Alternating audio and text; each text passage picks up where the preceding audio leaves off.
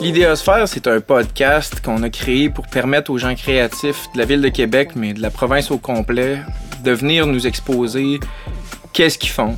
Des gens créatifs, c'est des artistes, mais c'est aussi des professionnels ou des gens qui ont des hobbies qui leur permettent de créer de nouvelles choses. On se questionne sur d'où ça vient les nouvelles idées, qu'est-ce qui donne envie aux gens de créer, puis surtout qu'est-ce qu'ils ont, qu'est-ce qu'ils ont envie de faire, puis de partager avec d'autres gens créatifs.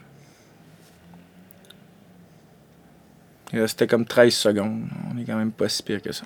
Ah non, c'est bon. Mais qu'est-ce que tu veux dire? C'est mieux d'être plus short que. Ouais, j'arrêterai, j'arrêterai là. Je pense que c'est pas pire.